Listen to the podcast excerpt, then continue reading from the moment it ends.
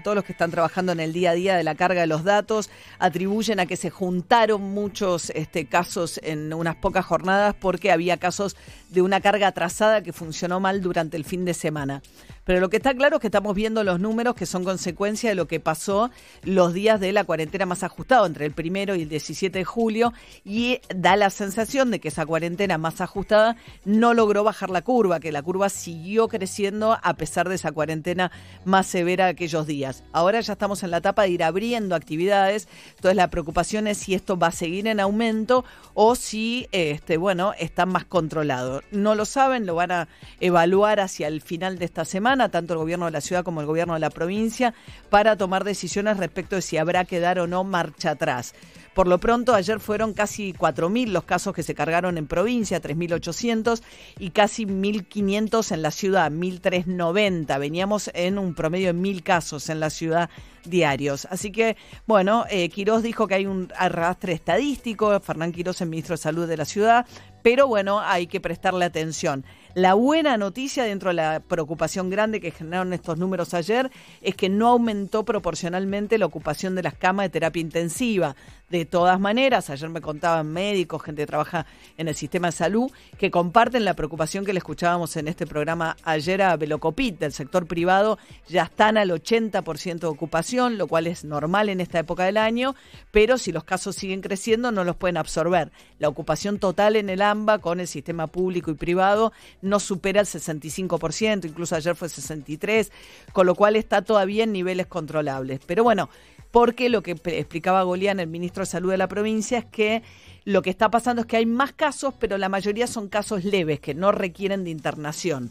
Esta es la razón por la cual no sube al mismo ritmo la ocupación de las camas de terapia intensiva y deja un poco de margen para que no tomen decisiones ya mismo. Pero veremos cómo avanza esta discusión en los próximos días. Va a haber mucho, mucha lupa puesta y cuidémonos, francamente, si hay un momento importantísimo para seguir las recomendaciones, no hacer reuniones sociales y demás, prestémosle mucha atención a esas indicaciones y seamos muy responsables, pues son días efectivamente delicados.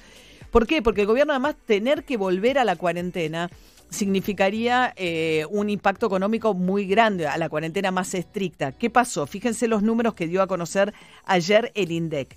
El PBI sigue hundido. Cayó en mayo interanual el, eh, el producto eh, con respecto interanual es mayo, mayo de este año contra mayo del año pasado. Cayó el 20%. Pero en el mes de abril, recordemos que entramos a la cuarentena el 20 de marzo, en el mes de abril la caída había sido todavía mayor. Entonces se ve que en mayo, sobre todo porque pudo haber movimiento en algunas provincias eh, que no forman parte, digamos, del interior del país, en, en, el mes de mayo ya respecto de abril la caída fue menor, se moderó, avanzó un 10% frente al histórico derrumbe del mes de abril. Con lo cual, en el momento en el que el gobierno empieza a pensar, bueno, lentamente vamos hacia una recuperación, están pensando en el armado de cómo va a ser incluso la próxima cuota del ATP, a quiénes va a cubrir, cómo salir del IFE, etcétera, también para dejar de eh, meterle, eh, de tener que eh, emitir para y, aumentar el déficit fiscal para tratar de compensar de alguna manera toda la pérdida económica que genera los, digamos, las medidas para evitar un derrumbe del sistema sanitario con el coronavirus. Pero bueno, justo en este momento que el gobierno dice, bueno, pensemos la pospandemia, ya tienen algunos planes en gateras pensando que para lanzarlos después donde ven que la economía lentamente empieza a recuperarse, esa caída histórica que fue en abril, dar marcha atrás ahora sería complejísimo complejísimo.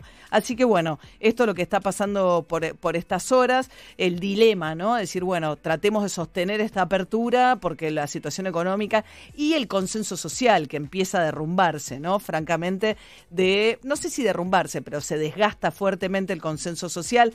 Ayer hubo una marcha, ahora vamos a hablar si tenemos suerte con eh, Barrio Nuevo, el titular del sindicato de los gastronómicos, eh, en Avenida de Mayo, una marcha, digamos, en tiempo de cuarentena, totalmente desaconsejada desaconsejada, pero de hoteleros, eh, gente que trabaja y tienen propiedad de bares y restaurantes pidiendo trabajo ya, reapertura de estos sectores que están a la cola de las últimas fases de apertura para el área metropolitana por lo menos, pero hay una demanda, este sector emplea 500.000 personas, ni hablar la construcción, o sea, hay un montón de trabajadores que están esperando y que están a la cola de lo que es la reanudación de las actividades, pero que demandan mucha mano de obra. Entonces, la posibilidad de ir para atrás justamente ahora es muy delicada, pero bueno, van a estar mirando los números en los próximos días.